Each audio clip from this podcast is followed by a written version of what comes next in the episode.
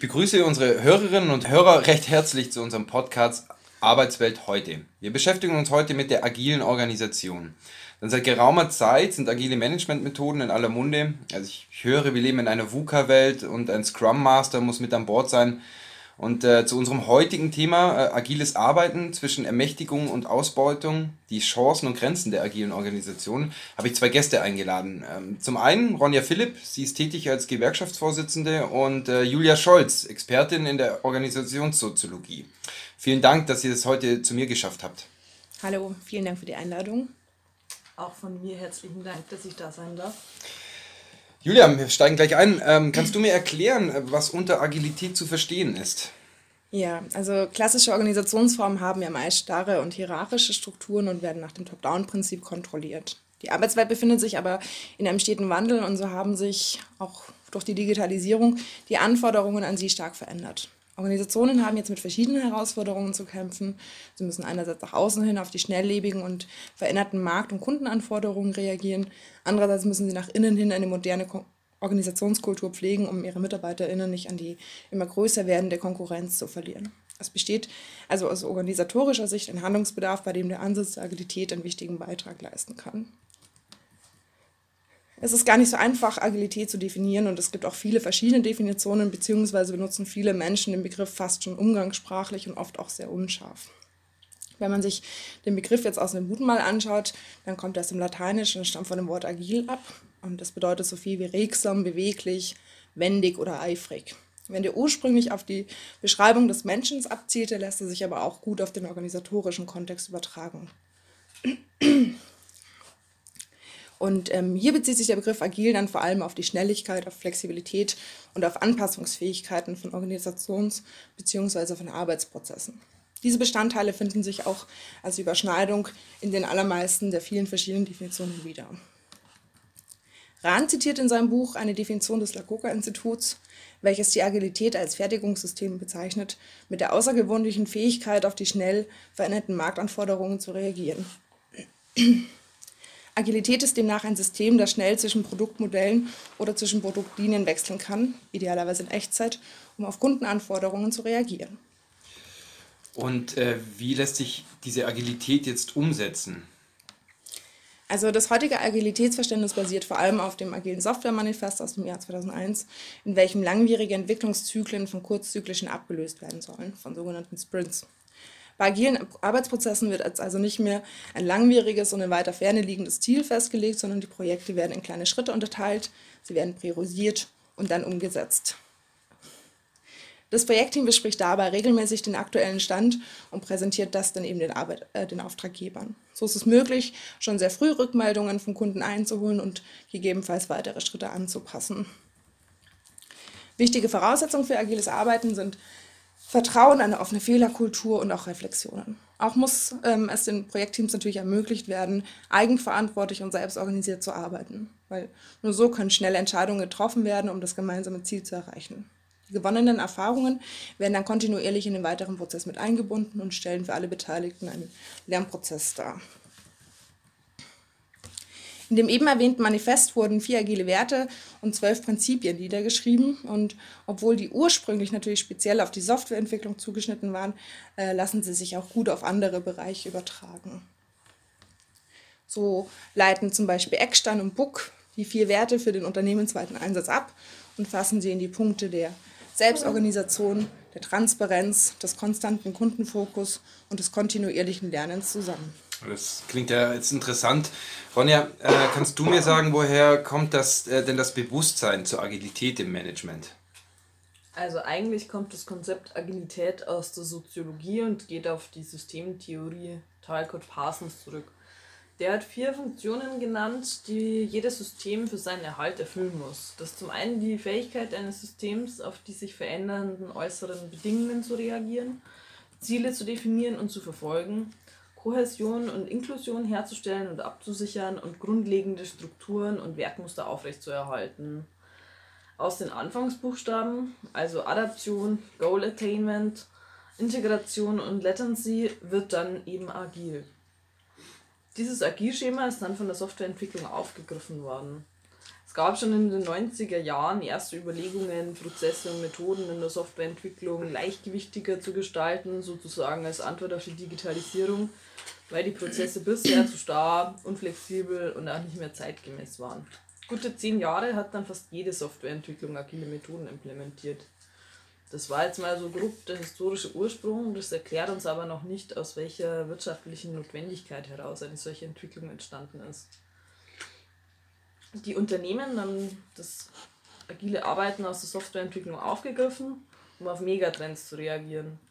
Agilität kann auch als Antwort auf die sogenannte VUCA-Welt verstanden werden. Schon wieder der Begriff VUCA. Äh, was ist denn damit gemeint?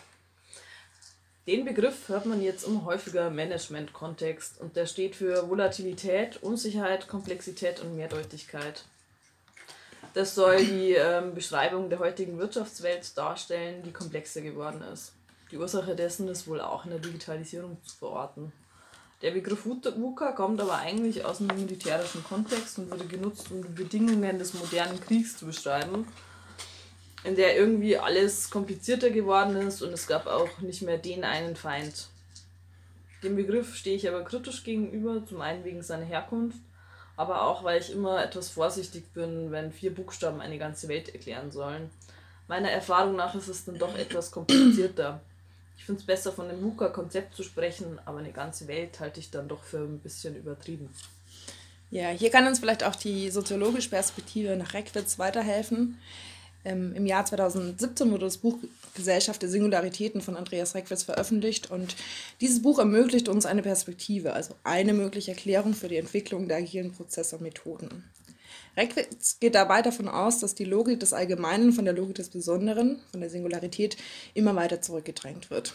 Bis in die 70er, 80er Jahre war die strukturbildende Kraft die des Allgemeinen und diese beruht auf der formalen Rationalisierung, die sich auf fast allen Ebenen feststellen lässt. Also zum Beispiel auf der Standardisierung der Güter- und Produktionsweisen, auf der Generalisierung in der Wissenschaft, die Schaffung von generellen Annahmen oder auch die Formalisierung des Rechts. Ähm, seit circa den 80er Jahren ist nun festzustellen, dass sich die Logik des Allgemeinen in den Hintergrund begibt und sich mehr und mehr die Logik des Besonderen durchsetzt. Jetzt ist natürlich die Frage, was es mit dieser Logik des Besonderen überhaupt auf sich hat. Rackett sagt, dass wir in einer Welt leben, in der alles kulturalisiert oder kommodifiziert wird. Es genügt nicht mehr, ein funktionierendes Produkt zu verwenden, wie ein Notebook oder ein Smartphone. Es wird inzwischen immer auch kulturalisiert, also affektiv aufgeladen. Es geht um eine systematische Hervorbringung von Einzigartigkeiten, von den sogenannten Singularitäten. Die Folge ist, dass sich die Märkte dadurch zu kulturellen Märkten verändern und somit in einen herrschenden Kulturkapitalismus. Sie sind hochgradig kompetitiv und wandeln sich zu Attraktivitäts- oder Aufmerksamkeitsmärkten, in denen eine Logik nach dem Motto The Winner Takes It All dominiert. Vor allem die Unternehmen, die ein besonderes, singuläres Gut anbieten können, können auf den sich schnell wandelnden Märkten auch bestehen. So, Jetzt habe ich etwas ausgeholt, aber das bildet meines Erachtens die Grundlage für die sich immer weiter ausbreitenden agilen Methoden und Prozesse. Die schnelllebigen Märkte erwarten singuläre Produkte und diese sind nun mal nicht mit alten Prozessen, die auf eine autoritäre, direkte Steuerung ausgelegt sind, zu produzieren. Bei einer Top-Down-Steuerung wird das Potenzial von den Menschen, die näher am Produkt oder an den Märkten dran sind, nicht im Entscheidungsprozess genutzt. Deshalb wird ein Unternehmen nicht aus einem Selbstzweck heraus agil, sondern es passt sich zwangsläufig den komplexen Marktgegebenheiten eines Käufermarktes an. Dabei spielt auch die digitale Disruption eine Rolle. Das heißt, wenn neue MarktteilnehmerInnen, wie beispielsweise Google oder Amazon, mit neuen disruptiven Innovationen den Markt vollkommen neu ordnen.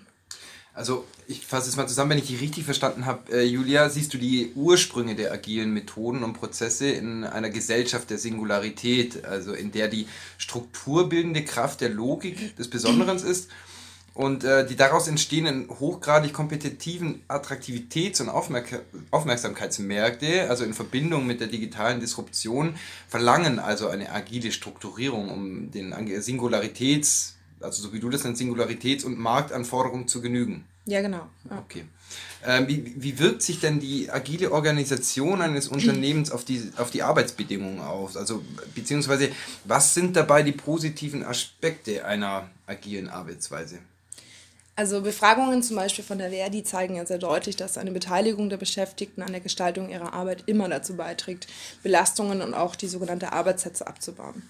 Auch steht bei der Verwendung von agilen Methoden, also von besseren Arbeitsweisen oder verbesserten Arbeitsbedingungen, immer der Mensch im Vordergrund. Das Ziel ist es, die Selbstorganisation und die Selbstbestimmung der Beschäftigten zu stärken und die Erfahrungen der jeweiligen Expertinnen optimal zu nutzen. Man kann also sagen, je mehr die agile Methoden umgesetzt werden und je mehr die Beschäftigten über zeitliche Ressourcen verfügen, desto größer sind die Möglichkeiten eines selbstbestimmten Arbeitens und umso geringer sind die Belastungen.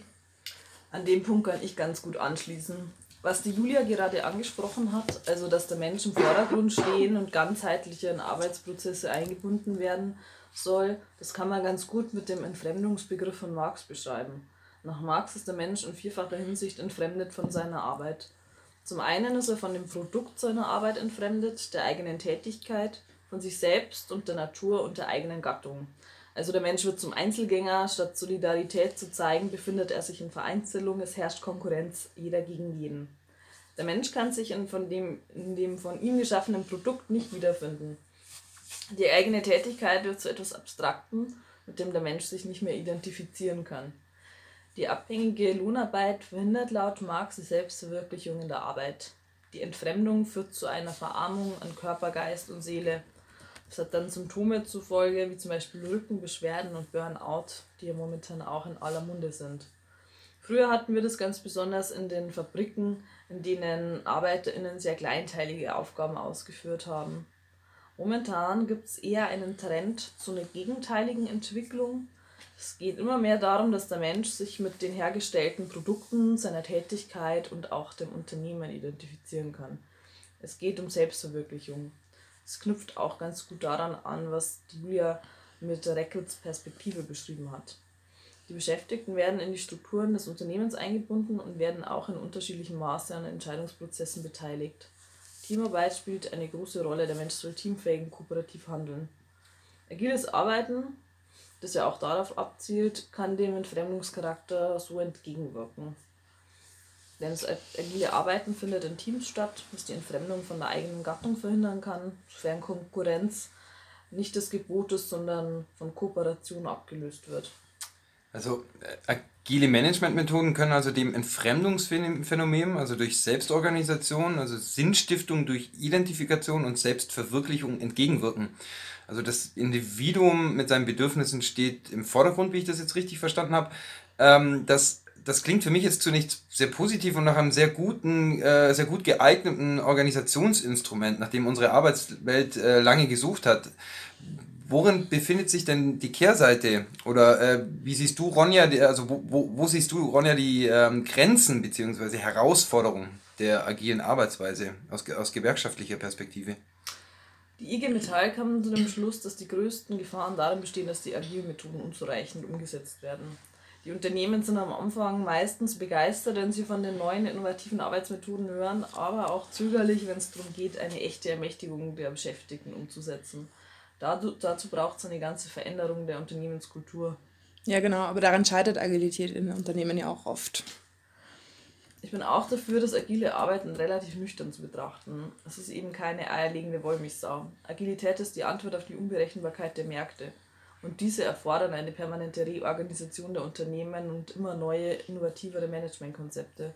Daran liegt auch der Beweggrund für die meisten Unternehmen, agile Methoden einzuführen und nicht im Empowerment der Beschäftigten. Es geht nicht um humanistische Grundgedanken.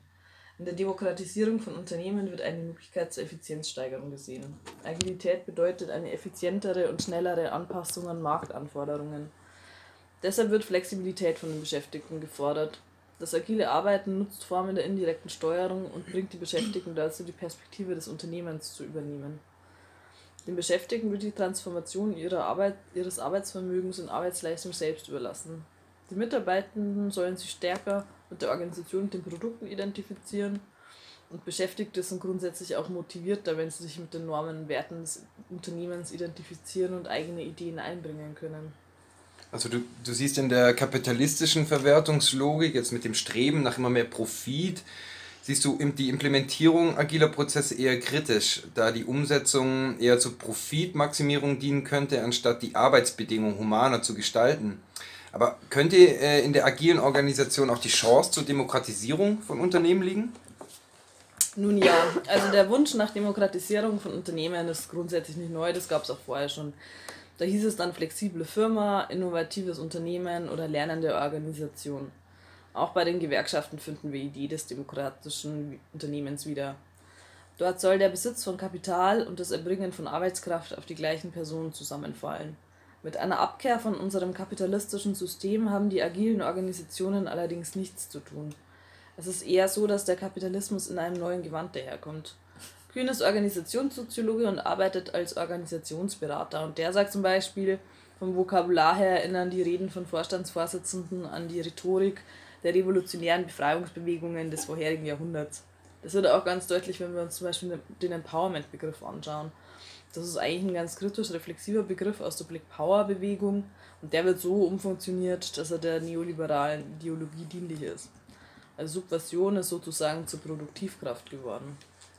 Also die Demokratisierung von Unternehmen bedeutet dann ja ein Abbau von Hierarchie, oder? Hm, nicht zwangsläufig. Also der Begriff Hierarchie hat landläufig keinen guten Ruf. Das hat auch dazu geführt, dass Unternehmen zu verdeckten Hierarchien greifen. Unternehmen geben sich viel mehr Mühe, als früher diese zu kaschieren. Hierarchie ist eine Medaille mit zwei Seiten. Auf der einen Seite kann sie Kreativität und Motivation der Beschäftigten verhindern und auf der anderen Seite kann sie notwendig sein, wenn Unternehmen schnelle Entscheidungen treffen müssen. Demokratische Entscheidungsfindung kann die Komplexität erhöhen, benötigt sehr viel Zeit und es ist schwer, schnell zu reagieren. An der Stelle möchte ich gerne betonen, dass Macht und Herrschaft auch in agilen Organisationen eine wesentliche Rolle spielen. Kontroversen um Macht und Herrschaft sind in kapitalistischen Unternehmen in der Regel eher asymmetrische Auseinandersetzungen. Das heißt, wenn Machtkämpfe eskalieren, ist letztendlich entscheidend, wer das Kapital am Unternehmen hält. Die Auflösung oder Schwächung von Hierarchien kann außerdem interne Konkurrenzkämpfe befördern, manchmal auch der Nährboden für heftige Machtkämpfe sein. Letztendlich kann es dann eben zu anderen Formen der Hierarchie kommen. Max Weber hat den Begriff der charismatischen Herrschaft geprägt. Es wäre natürlich dann auch im agilen Team denkbar, dass jemand aufgrund seiner persönlichen, äh, seiner besonderen Persönlichkeitsmerkmale dann zur inoffiziellen Führungsposition avanciert. Werden dann Interessensvertretungen wie Gewerkschaften überflüssig mit dem agilen Management? Nein, absolut nicht. Es handelt sich bei der Mitbestimmung im agilen Unternehmen häufig nur um eine punktuelle Mitbestimmung. Die spezifischen Unternehmensziele bleiben ja gleich. Deshalb dürfen die Beschäftigtenvertretungen nicht vergessen werden, weil die kollektive Rechte und Interessen der Belegschaft einfordern. Die Organisation selbst vertritt eben Interessen, die nicht zwangsläufig dem Allgemeinwohl dienen. Agilität schwebt ja nicht im luftleeren Raum. Wir müssen auch sie innerhalb kapitalistischer Produktionsbedingungen betrachten. Und da müssen wir uns letztendlich auch die Frage stellen, wie viel Agilität innerhalb kapitalistischer Sachzwänge möglich ist. Das wirft jetzt für mich ein neues Licht auf den Hierarchiebegriff. Äh, nun würde ich gerne den Fokus nochmal auf äh, organisationssoziologische Aspekte richten. Äh, Julia, worin liegen denn die Chancen und Grenzen äh, aus, aus dieser Perspektive? Also für die Unternehmen liegen die Chancen auf der Hand. Ein agiles Unternehmen kann sich den Marktgegebenheiten flexibel anpassen und auch die Bedürfnisse der Konsumierenden können in einem agilen Produktionsprozess viel besser umgesetzt werden. Es werden kreative, möglichst selbstbestimmte Arbeitsplätze geschaffen, um die Attraktivität als Arbeitgeber in einem hart umkämpften Arbeitsmarkt deutlich zu steigern. Ähm, Reckwitz würde das jetzt auch als den Aufbau von Singularitätskapital bezeichnen. Ein Unternehmen bietet also nicht mehr nur Arbeitsplätze an, es muss sich immer auch von der Konkurrenz hervorheben, besonders oder eben singulär, um individuelle Karrierechancen zu bieten. Für Arbeitnehmende ist Agilität mit all ihren Werten und Prinzipien prinzipiell erstmal attraktiv. Die Größe der Organisation, aber auch ihre Kapitalbeschaffung kann aber auch zu großen Herausforderungen führen. So haben zum Beispiel Aktionäre meistens ein großes Interesse an kurzfristigen und hohen Gewinnen. Dadurch verkommen die agilen Prozesse oft zu einer scheinbaren Gelddruckmaschine. Das führt dann natürlich zu einer Kollision von Werten. Hier stellt sich dann die Frage, wie agil können börsenorientierte Aktiengesellschaften überhaupt sein? Oder inwiefern kann die eigene Kapitalstruktur dem auch im Wege stehen? Weil nur wenn ein Unternehmen Agilität in allen Abteilungen umsetzen kann, ist es auch ganzheitlich agil. Ein anderes Grundproblem ist, dass äh, keine vorgefertigten Konzepte in technologiefernen Bereichen existieren, um Agilität zu implementieren. Agilität kann also nicht einfach gemacht werden, sondern sie muss in die Unternehmensstruktur und in die Unternehmenskultur mit eingebunden werden. Das stellt viele äh, Organisationen oder Unternehmen vor diverse Hürden. Helfen könnten dabei zum Beispiel die Basiskomponenten agiler Organisationsentwicklung. Das wäre zum ersten Mal so eine Art Pilotprojekt einzuführen, in dem ein kleinschrittiges Herantasten mit übergangsweise oder dauerhafter Koexistenz zu den bestehenden Führungssystemen ausprobiert werden kann. Also als Alternative zu einer abrupten und kompletten Ablösung. Zum Zweiten wäre es eine dynamische, selbstorganisierte, verteilte Führungsarbeit einzuführen. Und zum Dritten braucht es klare äußere Rahmenbedingungen und konkrete Strukturen bzw. Prozessvorschläge sowie eine professionelle, systematisch integrale Haltung. Also zum Beispiel die Einstellung, ähm, wir wollen das System verändern und nicht den Menschen. Eine Organisation, die zum Beispiel in kollegialer Führung geübt ist, kann ein passendes äh, Führungsfokus viel schneller und auch viel wirksamer einnehmen, als eine, die klassische Führungskräfte gewohnt ist. Also eine, eine kleinschrittige Herangehensweise, eine dynamisch selbstorganisierte Führungsarbeit und eine systemisch integrale Haltung sind dann die, die Grundlagen für einen agilen Wandel in, einem, in einer Organisation. Äh, Ronja, wie verhält sich das aus Arbeitnehmerperspektive? Welche ähm, Aspekte sollten beachtet werden für ein Gelingen des agilen Arbeitens? Vor allem kommt es darauf an, die Selbstorganisation der Teams und auch ihre Verfügung über zeitliche Ressourcen zu stärken. Dafür braucht es natürlich die entsprechenden Rahmenbedingungen, aber die müssen auch gestützt sein durch betriebliche Regelungen, um die Potenziale zu heben und Arbeitsstress abzubauen. Das Ergebnis einer Befragung mit der DGB Index Gute Arbeit für den Dienstleistungssektor hat gezeigt, dass die Arbeitshetze bei digitaler Arbeit größer ist als bei nicht oder kaum digitalisierter Arbeit. Die Arbeitsbelastung hat zugenommen. Deshalb ist es besonders wichtig, dass die Beschäftigten an der Gestaltung ihrer Arbeit mitwirken können. Das agile Arbeiten kann eine Chance darstellen, sofern der Mensch, also das Individuum, im Mittelpunkt steht. So kann sich dem Ziel einer Stärkung der Selbstorganisation und Selbstbestimmung genähert werden.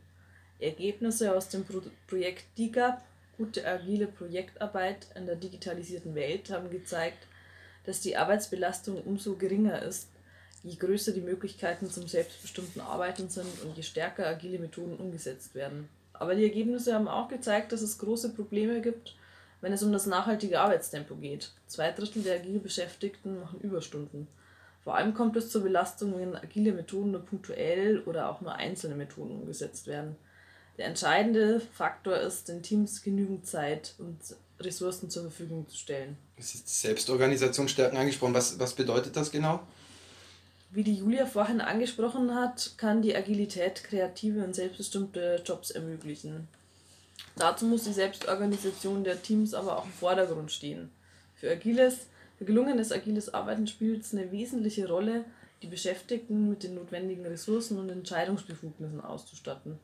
In Bezug auf die Ressource Zeit bedeutet das, den Teams genug Zeit für das Projekt zu geben und Pausen zu ermöglichen. Überstunden dürfen dabei lediglich eine Ausnahme und nicht die Regel darstellen. Die Projektphase muss außerdem vor teamexternen Eingriffen geschützt werden. Wenn dem Team nicht eingeplante Aufgaben übertragen werden, führt dies zu Überstunden und einer erhöhten Arbeitsbelastung. Außerdem braucht es stabile Teams, damit eine Teamentwicklung stattfinden kann, die von gegenseitigem Vertrauen, Kollegialität und Kooperation geprägt ist. Das beinhaltet, dass die Mitglieder der Teams nicht in mehreren Projekten gleichzeitig eingesetzt werden. Ganz wichtig ist auch die Möglichkeit, vergangene Projekte in einem geschützten Rahmen im Hinblick auf Belastungssituationen, Teamkommunikation und Unterstützung durch die Organisation zu reflektieren.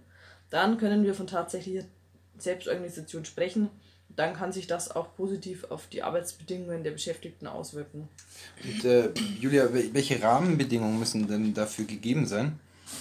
Also zunächst einmal ist es die Grundvoraussetzung für agiles Arbeiten, dass die Beschäftigten der Einführung agiler Methoden zustimmen. In einem partizipatorischen Vorgehen muss dann herausgefunden werden, ob und welche agile Methoden hier in Frage kommen.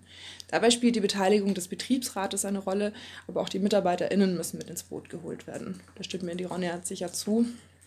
Ganz genau. Außerdem müssen die Strukturen für agiles Arbeiten geschaffen werden. Ähm, damit meine ich die finanziellen und zeitlichen Entscheidungsbefugnisse, geeignete Führung, angemessene Teamgrößen und Qualifikationsangebote. Agile Rollen sind ein wesentlicher Aspekt der agilen Arbeit. Dazu gehören das Team, der Product Owner, und der Scrum Master. Es muss ganz genau geklärt werden, welches Profil die jeweiligen Rollen zu erfüllen haben und welche Funktionen und Befugnisse da dazugehören. Ansonsten kommt es schnell zu Rollenkonflikten. Und das kann auch bei einer umfassenden Klärung passieren und dann muss dem immer auch Raum für Aushandlungen gegeben werden. Ganz wichtig ist es auch, äh, die richtige Besetzung des Scrum Masters ähm, genau, zu berücksichtigen. Besonders wenn dieser durch ehemalige Führungspositionen besetzt wird, kann es hier wieder zu Rollenkonflikten kommen. Die Aufgabe eines Scrum Masters ist es, ähm, für das Team Probleme aus dem Weg zu schaffen. Also er soll das Team schützen und teameigene Interessen anwaltlich vertreten. Das agile Arbeiten ist für viele Beschäftigte neu und bedarf, bedarf deshalb auch einer Heranführung und der Qualifikation. Dazu eignen sich Basisschulungen zu agilen Methoden. Elemente dieser Schulung könnten zum Beispiel die Vermittlung von Konfliktlösungs- oder rollenspezifischen Kompetenzen sein. Nun, jetzt äh, habt ihr viel erzählt, jetzt probiere ich das mal nochmal zusammenzufassen. Ähm, also viele Unternehmen erwarten sich vom agilen Arbeiten mehr Flexibilität und verbinden dies mit einem schnelleren Arbeiten. Also, aber eine unzureichende Umsetzung wird allerdings keinen Erfolg bringen und führt auf kurz oder lang zu ausgebrannten Teams. Ähm, wenn ich jetzt das richtig rausgehört habe, dann bräuchte es eine Senkung von Belastung, äh, von Erhöhung der Autonomie. Es muss äh, Überforderung abgebaut werden und eine ehrliche Ressourcensteuerung erlaubt werden dann kann die Agilität für die Arbeitnehmer eine Chance darstellen. Aber es besteht ein Spannungsfeld, also es gibt den Zwang der Gewinnmaximierung, der aus der kapitalistischen Produktionsweise heraus entsteht und der steht nun mal konträr zu der Humanisierung der Arbeitswelt. Wir können das Dilemma der Agilität also zwischen Ermächtigung und Ausbeutung nicht auflösen, aber äh, wir können Organisationen, Unternehmen und Führungskräfte auf das enorme Potenzial sowie deren Gefahren bzw. Herausforderungen hinweisen. Also ich bedanke mich jetzt nun herzlich bei meinen Gästen und bei meinen Zuhörerinnen und Zuhörern und hoffe, wir konnten ein bisschen Licht ins Dunkle bringen. Genau, vielen Dank für die Einladung, dass wir hier sein durften. Ich bedanke mich auch ganz herzlich für die Einladung. Dann freue ich mich aufs nächste Mal. Auf Wiederhören.